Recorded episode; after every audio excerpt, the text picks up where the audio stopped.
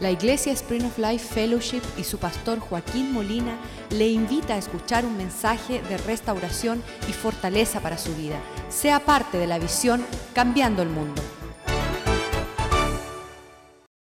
Padre, a ti te damos la gloria y la honra, a ti celebramos, a ti, oh Dios, abrimos nuestro corazón y nuestras vidas para que tú sigas obrando en nosotros, Señor.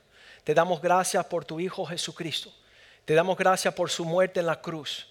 Te damos gracias, Señor, que Él derramó su preciosa sangre, Señor, para perdonarnos y lavarnos y comprarnos, Señor. Y ahora pertenecemos a ti.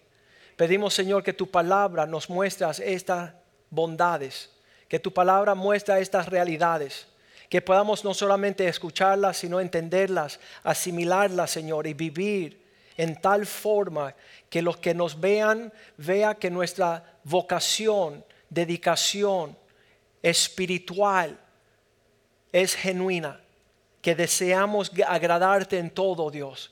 Deseamos escuchar tus palabras y caminar en tus caminos y saber que tú eres fiel para perdonarnos y lavarnos y limpiarnos de todos nuestros pecados, de todas nuestras maldades, de todas las equivocaciones y desobediencias y rebeldías, oh Dios.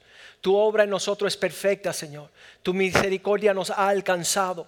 Y pedimos, Señor, que tú nos cubras con la sangre de Cristo y nos rodees de tus misericordias. Te damos gracias por un lugar donde podamos compartir esta, este tesoro, Señor. Y podamos asimilar y caminar, ir en pos de lo supremo, Señor. Señor, toma nuestros pensamientos y sujétalos a tu palabra y a la obediencia a Cristo. Queremos ofrecerte nuestras vidas para que tú te glorifiques en la tierra, oh Dios. Bendice tu palabra y que no retorne vacía. Bendice esa espada de doble filo, ese pan de vida, oh Dios, esa lámpara a nuestros pies. Que nuestra vida prospere y prospera según recibimos tus palabras y la obedecemos. En el nombre de Jesús te lo pedimos. Amén y amén. Hemos comenzado el año contemplando la fidelidad de Dios. Todos los años comenzamos con un tema el tema de la oración, el tema de ganar almas, el tema de servir al prójimo, el tema de profundizar nuestra fe. Pero este año vamos a estar quietos y ver la fidelidad de Dios. No vamos a obrar en nuestros esfuerzos y lo que podemos y somos capaces de hacer, sino vamos a entender cuál es la vasta fidelidad del Señor. Muchas personas ni entienden lo que significa eso. Empezamos en Deuteronomio 7, versículo 6, para poder ver el principio de estos asuntos. Porque Dios no señala como un pueblo santo, eso significa separado. Dios ha separado un sector de la humanidad como pueblo suyo, ese pueblo santo.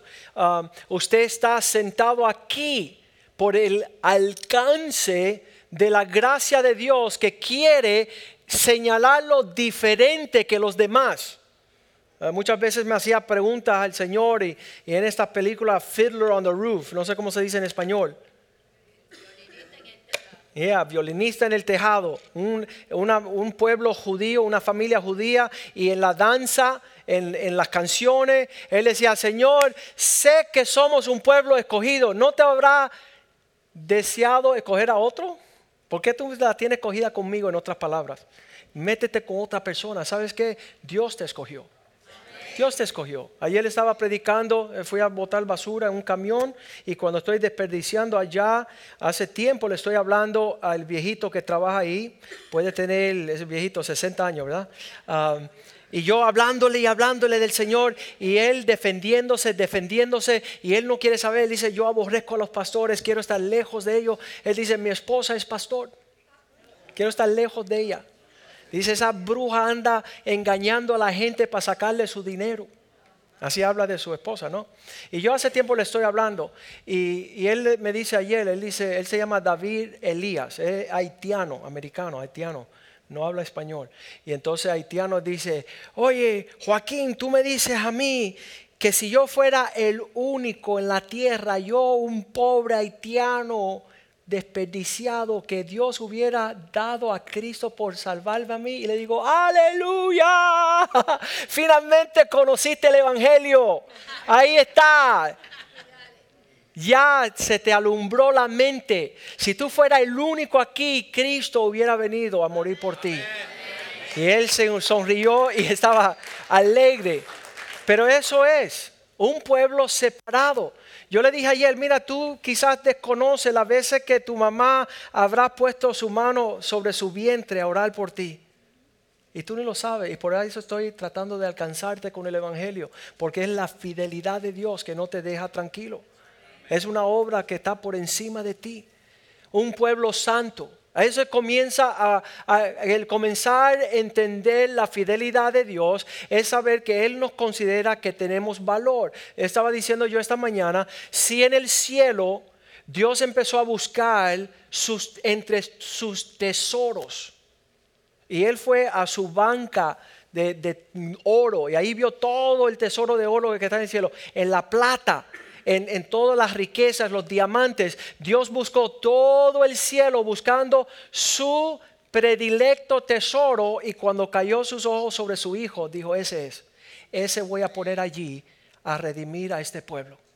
El pago del pueblo que Dios le da como valor es la sangre de su hijo. Y uno empieza a decir, wait a second. Entonces yo tengo más valor que lo que yo pensaba tener.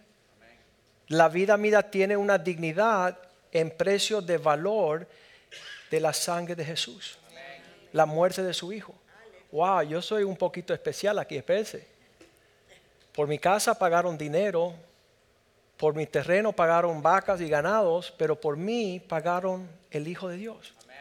El tesoro más grande del cielo fue el pago por su alma. Eso es lo que entendió este señor ayer. Tú me estás diciendo que si yo fuera el único, yo dije sí. Ese es el valor que Dios da por tu alma. Entonces dice ahí, este pueblo santo, Jehová tu Dios, te ha escogido. Esa cuestión de, de escoger es señalamiento de preferencia personal. ¿Qué significa? Cuando yo era joven, nosotros ah, asignábamos dos capitanes y uno escogía su equipo. Yo quiero a él, pero no lo quiero a él, yo quiero a él, no lo quiero a él. Y yo siempre era el último y el más chiquito y nadie me escogía. Entonces uno se va amargando, se va acomplejando, soy feo, soy patito feo, nadie me quiere, no soy alto, no soy fuerte, no corro rápido, no, no puedo pelear bien. Y sabes, a través de la vida vas acumulando un complejo de inferioridad, donde tú no te das el valor que tienes, porque no te han escogido. Pero Dios dice, tú eres mi pueblo y te señalé para que tú me pertenezcas. A la luz de los años fui aprendiendo y mejorando esta realidad y tuve la oportunidad de entrenar a mis hijos. Tenían, ah, qué sé yo, 12, 11 y 10 añitos en el deporte aquí local, en un parque, y yo como entrenador tenía que escoger y se me alumbra la luz de esos días amargos y feos donde no me escogían. Y voy buscando el chaparrito gordito más feito entre todos, el que nadie quería. Y le digo, tú, ven que tú eres mío. Y lo escogí como primer ah, señalamiento, ¿no? que es el primer escogido del equipo. Y mis hijos decían, papá, ¿qué estás haciendo? Es que ustedes no saben que su papá es como papá Dios. Escoge a los feos y a los chiquitos.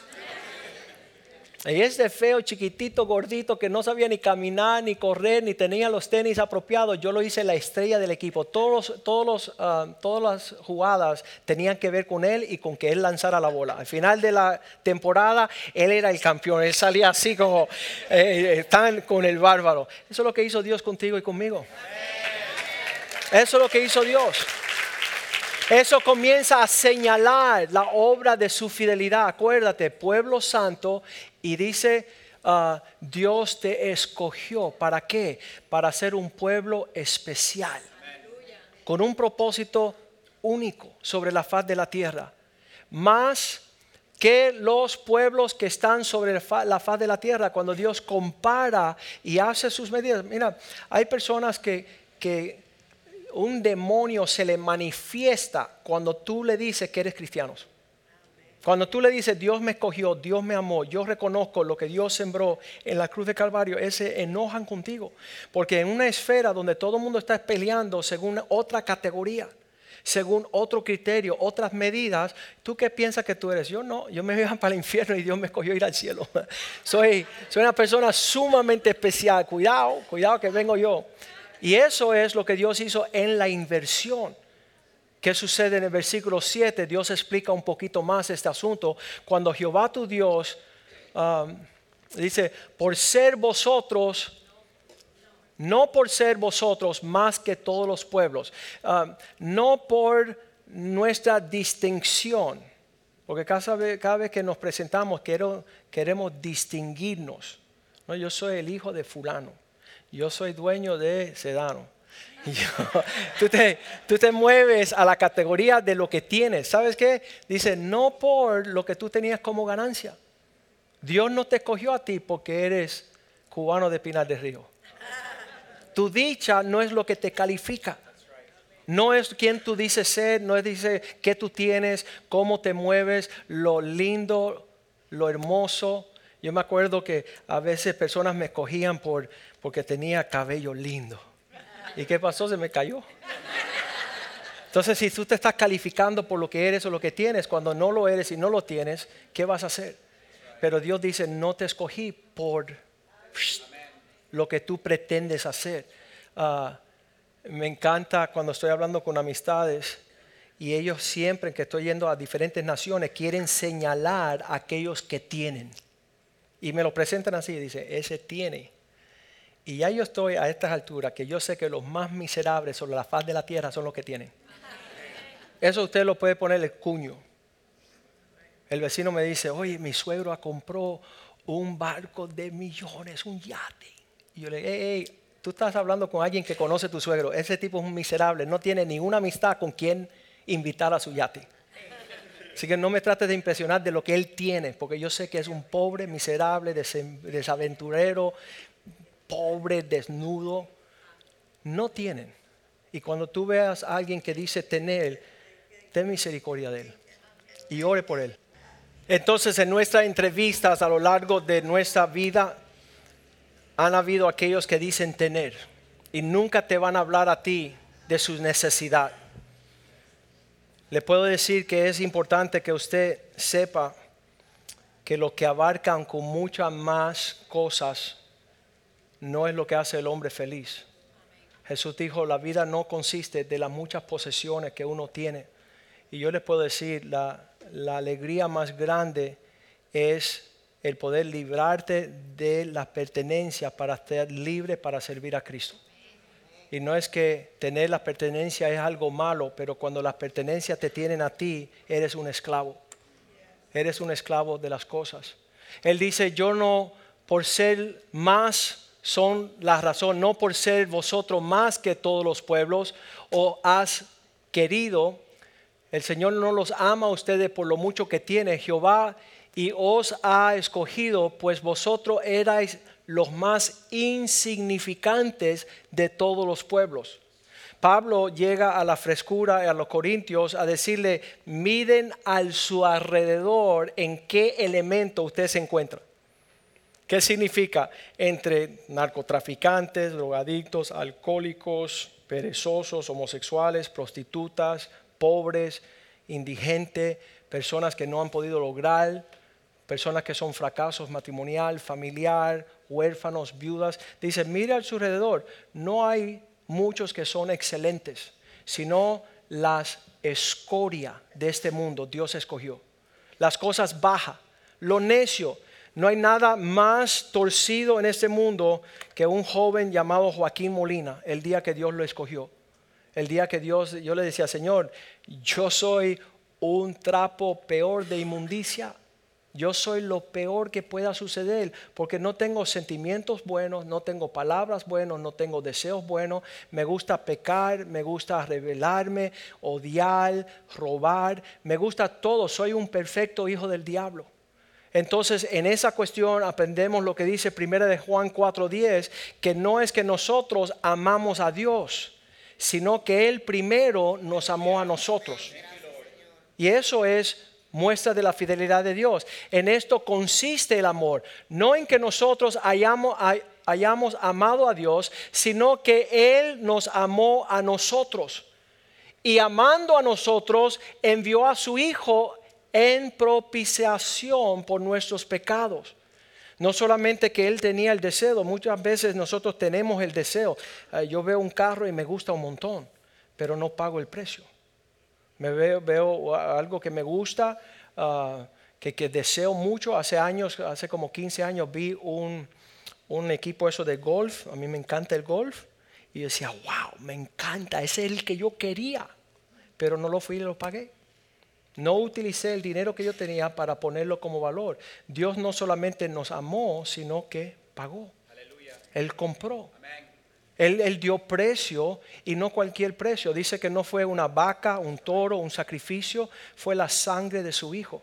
Cuando leemos ah, palabras como, yo tengo el versículo este aquí en Apocalipsis, y usted lo va a leer conmigo, vas a darse cuenta, mira, mira esto tremendo, Apocalipsis 5, 9, capítulo 5, versículo 9, dice que en el cielo se cantaba una canción nueva, imagínate los coros del cielo, este, este coro que cantaba, vamos a ponerlo ahí, cantaban una nueva cántico diciendo, digno eres de tomar el libro y de abrir sus sellos, porque tú fuiste inmolado y fue tu sangre que nos redimió para Dios. Wow. Ustedes han asimilado que fue la sangre el precio de su salvación eterna. Que fue el precio. Yo cuando era joven, yo cometía un pecado, estaba tan celoso y yo decía, Señor, me presta un, poquito de tu sangre para, para borrar este pecado. Señor, me puede... Y cuando tú estás usando la sangre de otra persona, menos deseo te da de pecar. Y tú lo piensas más cuando va a pecar porque vas a usar la sangre de Jesús. Y entonces esta canción cantaban ellos, fue con tu sangre. Usted repita eso en su mente durante el día para que usted sepa que el precio que se pagó fue la sangre del Hijo de Dios. Fue con tu sangre, Jesús. Fue con tu sangre. No fue cualquier sangre de, ah, de toros y de cabras. Mira lo que dice ahí ah, en Primera de Pedro 1.18 sabiendo que no fuimos, primera de Pedro 1.18 dice, sabiendo esto que no fuimos rescatados de vuestra vana manera de vivir, la cual recibiste de vuestros padres, con, no con cosas corruptibles como oro o plata, no fue el dinero efectivo que se pagó, sino que el versículo 19 dice, sino con la sangre preciosa de Cristo como de un cordero sin mancha, sin contaminación. La sangre de Cristo alcanzó para nosotros el perdón de pecados. Vamos a volver a Deuteronomio 7. Estamos leyendo el versículo 7. Ah, decía, no porque eran más en número, no porque tenían cosa a que alcanzar, superlativos, ni, ah, sino porque eran los más insignificantes entre todos los pueblos. Usted, nadie estaba mirando. Eso, eso es una realidad. Ah, años atrás había una joven que estaba viviendo en la calle por tres años. Era adicta a la cocaína, no se bañaba, se prostituía para mantener su, vicio. Y, y su mamá nos llamó y dice, mi hija necesita ayuda. Ella llamó y clamó y quiere suicidarse. Y ella la trajo aquí a la iglesia. Y aquí en la iglesia le dijimos, mira, te das cuenta que ahorita el único que estrecha sus manos hacia ti y te, y te está dando la bienvenida y que te quiere bañar y lavar y vestir y darte algún tipo de abrazo humano es la casa de Dios, el pueblo de Dios. Qué, qué tremendo. Y esa noche yo decía ponerla a ella en un hotel, porque yo tenía mis cuatro hijos súper chiquiticos. Yo decía, si yo la traigo a mi casa es peligroso, es una mujer de la calle yo, yo decía, pero ponerla en un hotel era, era rechazarla de nuevo. Como que te queremos ayudar, pero, pero no tanto allá. Y dice, no, ven a mi casa. Y, la cogimos y, le dimos cama, le dimos eh, sábanas, se bañó esa noche en la bañadera, se acostó, tenía un, un olor horrible de cigarros, todo el pelo bien marañado de meses en la calle. Y yo le decía a mi esposa, si nosotros no la abarcamos en nuestra casa, nuestro mensaje es falso. Porque es como te voy a ayudar, pero allá, allá. Entonces le dije a mi esposa, yo no sé si esta loca se va a despertar de noche, vamos a agarrar todos los cuchillos y esconderlos. Porque qué va a pasar, uno no sabe y se está exponiendo a esas situaciones. No le aconsejo a nadie que haga eso, pero en esa situación yo le decía a esa joven, viste que solamente Dios en su, en su infinito amor te abre las puertas. Y entonces ella se quedó cinco días. El próximo día la llevamos a un salón de belleza donde un amigo mío es dueño. Y le digo, mira, trata de hacerle. Él la miró así como, él la arregló, la bañó, le cortó todos los nudos, los chicles, todo lo que tiene el pelo. Y, ella salió nueva, así como un perrito de bañadera de esa. Y, y salió para la casa, tuvo cinco días en nuestra casa. Y ella dice, me voy. Y dice, ¿por qué no te gusta? No, porque aquí lo único que hay es Cristo. Y ya yo estoy hasta aquí de Cristo, no quiero más Cristo. Y se fue, pero el, esposo que tenía en ese entonces, que no la había visto por un buen tiempo, la vino a recoger. Y el hombre era ateo y era judío, hijo de unos cirujanos aquí en Miami Beach. Y eso, ella se fue el viernes y el domingo llegaron a la iglesia y él le entregó su corazón al Señor, el esposo de ella. Entonces todo el recorrido de lo que Dios hace por nosotros, muchas personas no le dan el valor, no le dan... Um, a eso vamos a llegar en un segundo, pero vamos a terminar leyendo el versículo 8. ¿Qué es lo que mueve el deseo de Dios? Es desde sus entrañas, de sus sentimientos, está desbocado, dice, sino por, no porque fueron grandes, porque eran los más feos, sino por cuanto Jehová os ama, os amó. Lo que mueve a Dios en tu dirección es su amor, que sabes que la mayoría de las personas ni lo entienden. Porque se considera tan no calificados para recibir el amor, pero, pero eso es la base de su fidelidad sobre nuestras vidas, es el sentimiento de amor que Él tiene hacia nosotros. Y dice, sino por cuanto Jehová os amó y quiso guardar el juramento que juró a vuestros padres. ¿Cuál es el sentimiento que él tenía con los padres? Porque él está hablando a los hijos de cuál es el motivo de su deseo para con ellos. El Deuteronomio 4:37 nos dice cuál era lo que ataba a los padres con él. Y dice allí, por cuanto él amó a tus padres, escogió a su descendencia después de ellos y le sacó de Egipto con presencia y con gran poder. Sabes, la señal que Dios nos ha sacado de todo lo que pudo haber sido nuestras vidas ah, hacia su pueblo, hacia su presencia, por motivo de su amor. Deuteronomio 7:8 dice, Jehová os amó y quiso guardar. Él quería guardar la promesa que hizo a vuestros padres, sacándolos con mano poderosa y rescatándolos de la servidumbre de la mano de Faraón, rey de Egipto. Todo lo que Dios tenía que hacer para librarnos de nuestros amos, que estábamos esclavizados a nuestra lujuria, a nuestra lascivia, a nuestra codicia, a nuestra avaricia todo lo que eh, anoche estaba predicando mi hijo a los jóvenes aquí, él dijo aquí, yo nunca había escuchado la oración que mi papá hizo a Dios. Y él está hablando de, de mi persona, ¿no? Él dice, mi papá el día que llegó a la iglesia le dijo a Dios, no cuente conmigo, yo no sirvo para nada, no tengo intenciones de servirte, no te quiero conocer, Solo sé desobedecer, rebelarme, pecar, hacer lo que no te agrada, hacer todo lo que es ofensivo a tu persona. Si quieres y puedes, sálvame. Otra persona dice, ay Señor, metí la pata, pero perdóname y yo sí quiero. Yo le dije al Señor, ni quiero, ni puedo, ni si me lo das a, poder hacer en una vida fortaleciéndome, no, no lo voy a lograr, porque me gusta todo lo perverso todo de la naturaleza pecaminosa me está jalando al infierno.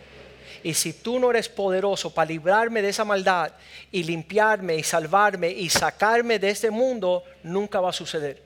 Y esa fue mi primera oración al Señor, para que la confianza no fuera en mi persona, en mi dignidad, porque al final es la fidelidad de Dios que nos saca adelante. Aquí lo dice versículo 9, escuchen bien, dice, Conoce pues que Jehová tu Dios, Él es Dios. Eso, pone el fundamento ya clarito. Esto no es obra de ustedes. Los discípulos llegaron a la conclusión, mira, lo que tú quieres es imposible. Y Jesús dijo, es verdad, con los hombres es imposible, mas con Dios todas las cosas son posibles. Dios va a obrar lo que Él desea. Y dice, con Dios, ah, yo soy Jehová tu Dios, Dios fiel. Esta característica es fundamental en quién es Dios, fiel. ¿Para hacer qué? Que guarda su pacto de misericordia a los que le aman y guardan sus mandamientos hasta mil generaciones. Tenemos que entender el fundamento este. Dios en esta obra se mueve por causa de un afecto que Él tiene. Cuando Dios sale a la sala de danza, Él escoge la más fea. La más fea es aquella que no sabe bailar, que no tiene sonrisa, que no tiene vestido, que no tiene facultades. Y Dios dice, ¿sabes? Con ella me quiero casar.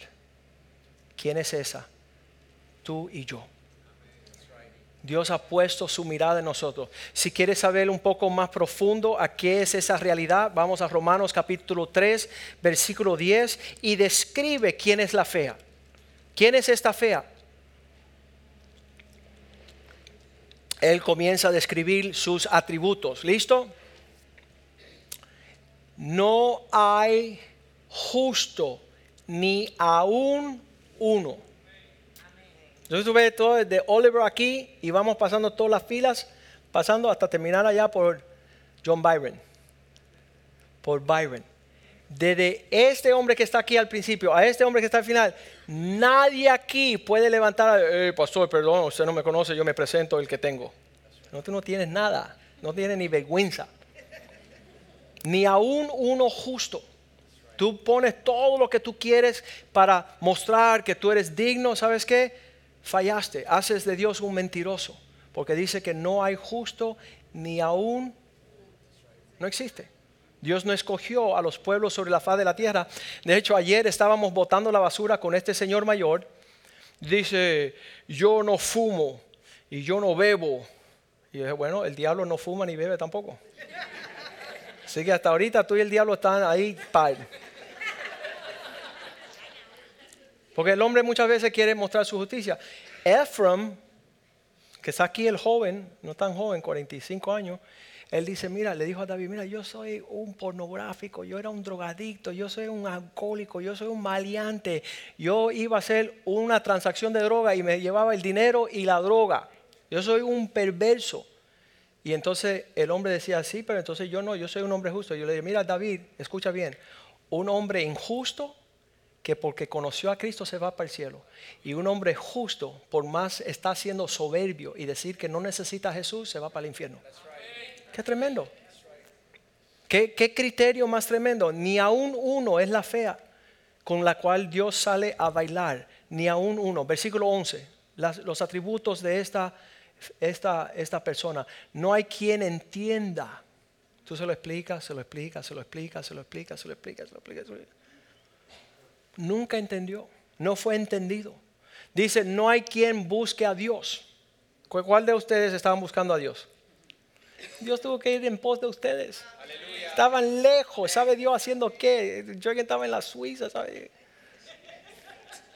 Y Dios va a la Suiza, va a Jiquilillo, va a la Patagonia, va a la jungla, va a buscar a aquellos que son objetos de su amor. Qué tremendo. No hay quien entienda, no hay quien el que lo busca. Todos se desviaron. El desvío es que tú vas en rumbo a algo y ¡boom! te fuiste.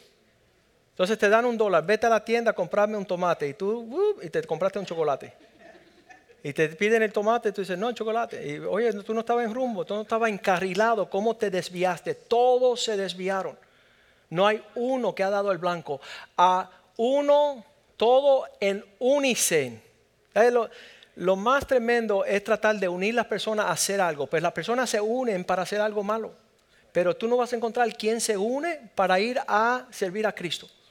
Entonces, importantísimo, dice, todos se desviaron, todo a uno se hicieron inútiles. Inútiles significa que no hay provecho, al final de, la historia no hay ganancia. Ah, tienes que ser sumamente terco, ah, no tener entendimiento para obrar entre el pueblo de Dios.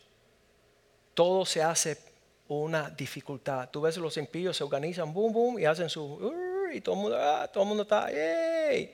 Tú tratas de unirte con un cristiano y, yo voy a estar orando y llorando por ti, porque todos somos torpes. A la hora que todo el mundo llega, nadie trae los, los taladros, los instrumentos. Y cuando están todos los taladros y los instrumentos, tú ves y no hay obreros.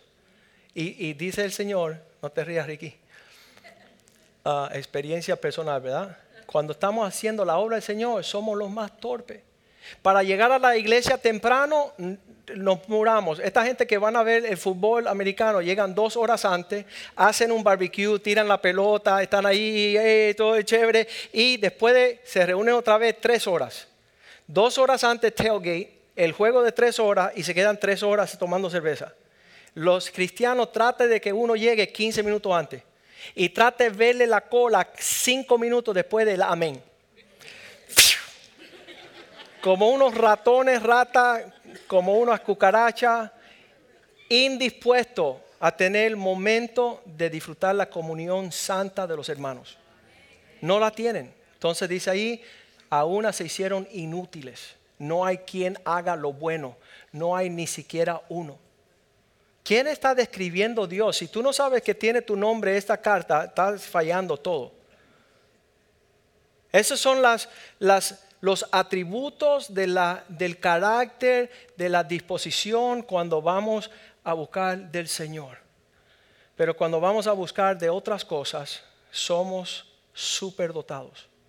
Dice la próxima versículo 13, sepulcro abierto, cuando abren su garganta, su lengua engaña, veneno de áspida hay debajo de sus labios. ¿Qué significa? Oye, aquí que estamos solo tú y yo, ahora dime la verdad, ¿cómo te gustó la predica? Un murciélago sale, tú viste cómo se demoró ese. Y tú agarras un malvado que te va a hacer chiste de doble sentido, ahí te toma tres botellas de rom y te lo empina enteramente. Porque cuando abre tu boca, lo que sale son murciélagos. ¿Sabes? Nuestros pastores tienen experiencia en eso.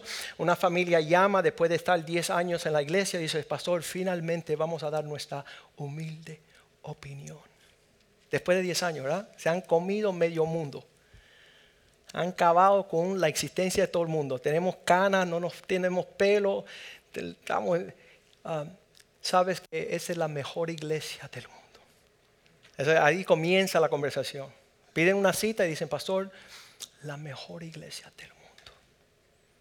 Nos gusta un montón. Nunca vamos a poder encontrar una iglesia como esta. Así que venimos a darte unas noticias. Me voy, me voy, me voy. Ya que me gustó tanto y ya que la gente dice, no, pues yo buscaba una iglesia buena, honesta, digna, la que no pasan los platos. ¿Cuándo van a pasar los platos los sugieres? Un joven vino y dice, pastor, eh, ¿por qué tú no pasas el plato? Mira, te vas a podrir en tu asiento, que nunca te vamos a dar un platito. Si tú no tienes vergüenza para levantarte e ir a participar, no te vamos a dar la dicha. Entonces esa, esa familia dice, ¿sabes qué? Ya que hemos encontrado la mejor iglesia del mundo. Ya que no vamos a poder encontrar otra igualita que esa. Pastor, es que demora demasiado cruzar la 87. Vivo al otro lado de la 87, la gasolina no me da para llegar acá. Abren su garganta y lo que sale es la inmundicia del mundo. El vecino mío, hijo de pastor, dice, Joaquín, yo puedo escribir un libro de este grueso, de todas las cosas feas que hay en la iglesia todas las cosas torcidas. Y yo decía, sí, es verdad, de ese grueso. Pero tú eres un malvado porque tú puedes escribir un libro de este grueso, de todas las cosas lindas que hace la iglesia. Tú puedes, tú escoges. Pero como eres la fea del baile, cuando abres tu garganta, lo único que tienes que decir a tu pastor es desnudarlo y traer toda la pudrición de tu malvado corazón. es lo que sale después de haber gustado infinita muestra de su amor. Vamos a volver a Romanos 3, versículo 13. Abriendo su boca, su garganta solamente tiene engaño y veneno de áspidas hay debajo de su labio. El 14. Su boca está llena de maldición. Saben maldecir, mas no saben alabar. Saben tener amargura y jamás. Yo, a mí me encanta, porque yo me siento con ellos a tomar un cafecito. Y ellos empiezan, wow, mira pastor, yo vengo de la iglesia esa cruzar la calle, estuve ahí 15 años, ese pastor. Ah". Y oye, le pasan por encima el pobre pastor, lo hacen, qué sé yo, y le digo, time out, ok, ya terminaste, te sientes bien, ya vomitaste, ya salió todo lo malo. Ahora dime por favor un atributo de virtud que tiene ese hombre, porque has acabado con él. No tienes cómo hablar, ni si, y, a los más perversos le digo, ven acá, en todo el mundo tú no has encontrado ni una persona a la cual tú puedes honrar como pastor. Entonces hay un problema, hay un problema si no tienes pastor. Su boca está llena de maldición y de amargura. Sus pies se apresuran para bailar en todo derramamiento de sangre que van a necesitar el perdón de Jesús. Son prestos a tomar cerveza y a ver mujeres en cuera y a bailar y a la rumba y al chiste y al relajo. Se apresuran. Oye mujer, que te apures. ¿Por qué vamos a la iglesia? No, al baile, al baile. Porque al baile llegan temprano y a la iglesia llegan de último instante. Versículo 16. Esta es la fea. Los atributos, quebranto y desventura hay en sus caminos. Nunca prospera no hay éxito. Yo espero que llegue un día un hombre a la casa de Dios y dice, pastor, ¿sabes qué? Allá afuera fui un éxito rotundo. Tengo mil empleados, tengo edificios por todo el mundo y he venido aquí a la casa de Dios a compartir con mis hermanos. Nunca. Llegan así, mira, llegan, uh, pastor, yo tenía, yo era, y, y mira, nada para ofrecer. Vienen con quebrantos, con quiebras, segundo, tercer, cuarto matrimonios, hijos, nada, nada bueno. En Cuba nacían tres hijos en una casa.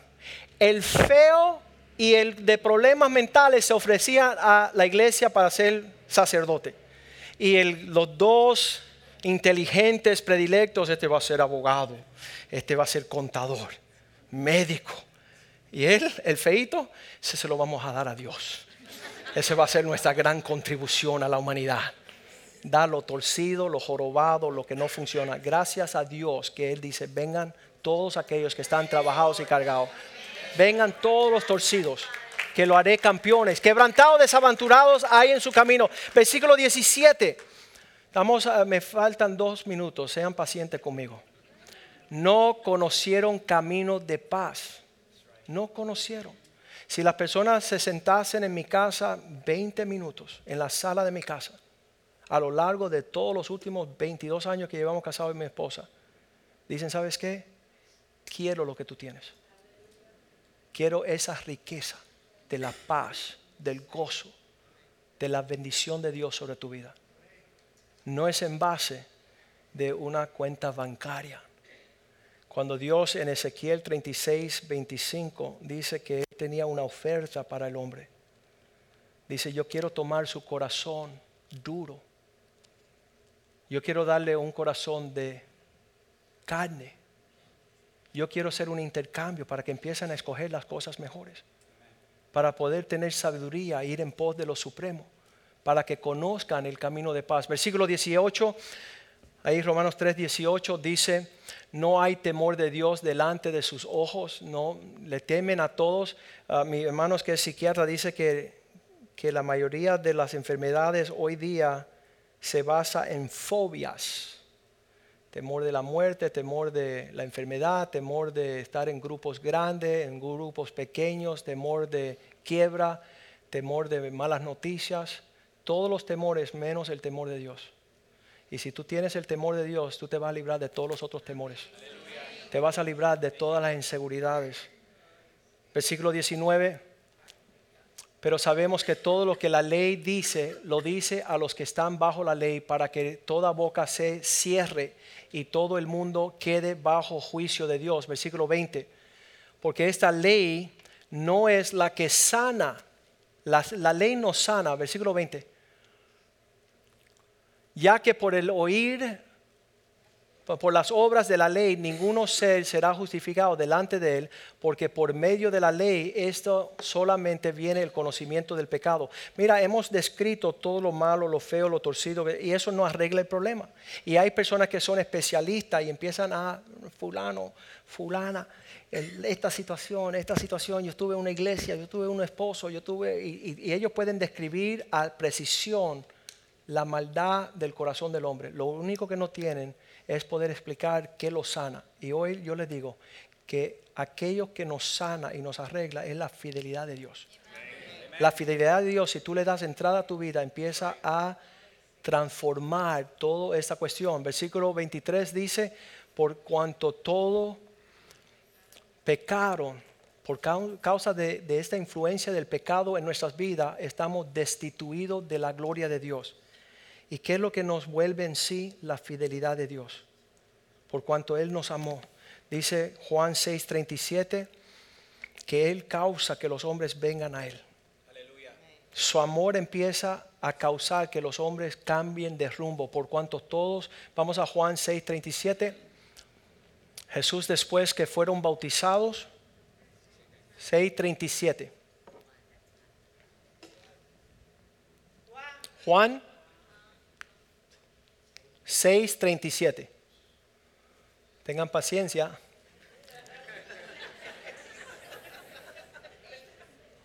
Treinta y siete. Estamos llegando. Tengan paciencia que por allá está la fea en el programa. Todo lo que el Padre me da vendrá a mí y al que me, a mí viene no lo echaré fuera. Vamos a ponernos de pie esta mañana. Hemos, ah, hemos escarbado un poquito la superficie de este asunto de la fidelidad de Dios. Ya tú vas a saber cuando sales de aquí hoy que tú, los ojos de Dios están sobre ti. No porque tú eres grande y fuerte y el bárbaro, sino porque eres el más insignificante. Porque Él desea roparte con su amor, comenzando con Cristo Jesús. ¿Sabes cuál es la promesa de Dios en Romanos 8:32? Que si Él entregó a su Hijo, juntamente con Él, te dará todas las cosas. El que no escatimó ni a su propio Hijo, sino con Él lo entregó por todos nosotros, ¿cómo no nos dará también con Él, digan conmigo, todas las cosas? Todas las cosas. Y la maravilla, hace 33 años, yo siendo un joven adolescente, amargado, frustrado, cuando Él tocó en el corazón de mi vida, yo dije, Señor, tú quieres salvarme, sálvame, yo te necesito. No había un argumento, yo no estaba ahí para discutir religión, yo tenía una buena religión, yo no estaba ahí para discutir la tradición de mis padres, yo no estaba ahí para probar mi intelectualismo porque había cero, no había capacidad de desarrollarme académicamente por la destrucción del hogar, por el divorcio de mis padres, la destrucción, una niñez sin Cristo es lo más triste que una persona puede vivir sobre la faz de la tierra. En estos días el, amor, eh, el amigo mío llama a su papá y le dice, hijo mío, está, estoy terminando el año y tengo una pregunta. Estas son las conversaciones de los hombres soberbios y arrogantes. Quiero hacerte una pregunta. ¿Yo he sido un buen padre para ti? Y él dice, papá, tristemente te tengo que informar, algo que ya tú sabes, pero te lo tengo que recalcar ya que tú me lo preguntas. Un buen padre lleva a sus hijos a la iglesia. Un buen padre lleva a sus hijos a conocer a Dios. Un buen padre desarrolla la salud espiritual, mental y física de un hijo en base del amor de Dios. Y tú nunca nos llevaste a la iglesia. Tú nunca nos diste conocimiento de la palabra de Dios. Tú nunca nos acercaste a la casa de Dios. Sí, pero yo los alimenté. Y él le dijo a su papá, ¿sabe qué? Aún los perros alimentan a los suyos. Los animales hacen eso. Tú no estás haciendo gran cosa. Y en esas conversaciones, lo único restante y faltante es Cristo. Eso es lo único que, que resuelve todo. Entonces nosotros, viendo esa fidelidad del Señor, dice que contemplándolo a Él, y esto es real, estuviéramos aquí y se aparece una manifestación de la imagen de Dios en su persona, cuando tú lo veas a Él, lo único que te va a estar dando deseo es ser más, más como Él. Tú vas a querer acercarte y ser como Él. Y eso es lo que hace la palabra de Dios que hemos compartido hoy. En lo que hemos pesado y visto a la palabra, dice que Él es el espejo del Espíritu, vamos a poder ver la realidad. Ah, hoy frente a la fidelidad de Dios, yo les pido una cosa solamente, recréanse en su amor, en el amor que Él los tiene a ustedes. Y entonces permite que eso haga una obra de santificación y separación para que puedan reflejar esa realidad a este, a este mundo bien caído y bien torcido. Cada vez que veo lo que sucedió este fin de semana con este joven que saca una arma para, para dispararle a unos ancianos, yo no veo ni musulmán, yo no veo ni, ni terrorismo, yo veo un joven que no le dijeron cuánto Dios lo ama a él. Él no recibió lo que Dios tiene para él. ¿Sabes quién se lo tiene que dar? Usted. Eso, eso no va a venir así, un ángel no le va a visitar de noche. Cuando Él tenga un roce contigo y tú conociendo lo que hemos hablado hoy y repitiéndolo y compartiéndolo, esa sanidad es contagiosa. Vas a poder atraer muchos hombres a conocer la fidelidad de Dios. Ah, hace años, hace quizás un año atrás, Byron, Aime te dijo, yo veo la luz de Cristo en ti. Yo veo la fidelidad de Dios. Byron se casó con su esposa, tiene hijos, familia, se está recreando en la presencia de Dios y me dice, ¿sabes qué? Quiero estar donde tú estás. Quiero yo ser parte de lo que tú estás disfrutando y cada uno de nosotros somos partidarios de esa obra, de la fidelidad de Dios. Igual que uno fue fiel y por eso tú estás aquí, mi prima, mi tía, que nos invitó a ir a la iglesia, Ahora tú sé el objeto de que otra persona conozca un lugar serio, sobrio, donde estamos recreándonos en la fidelidad de un Dios verdadero. Vamos a cantarle al Señor. Ahí en tu asiento tú meditas ahora. Ya Dios te habló. Ahora tú meditas y, y ponte a cuentas con tu Dios.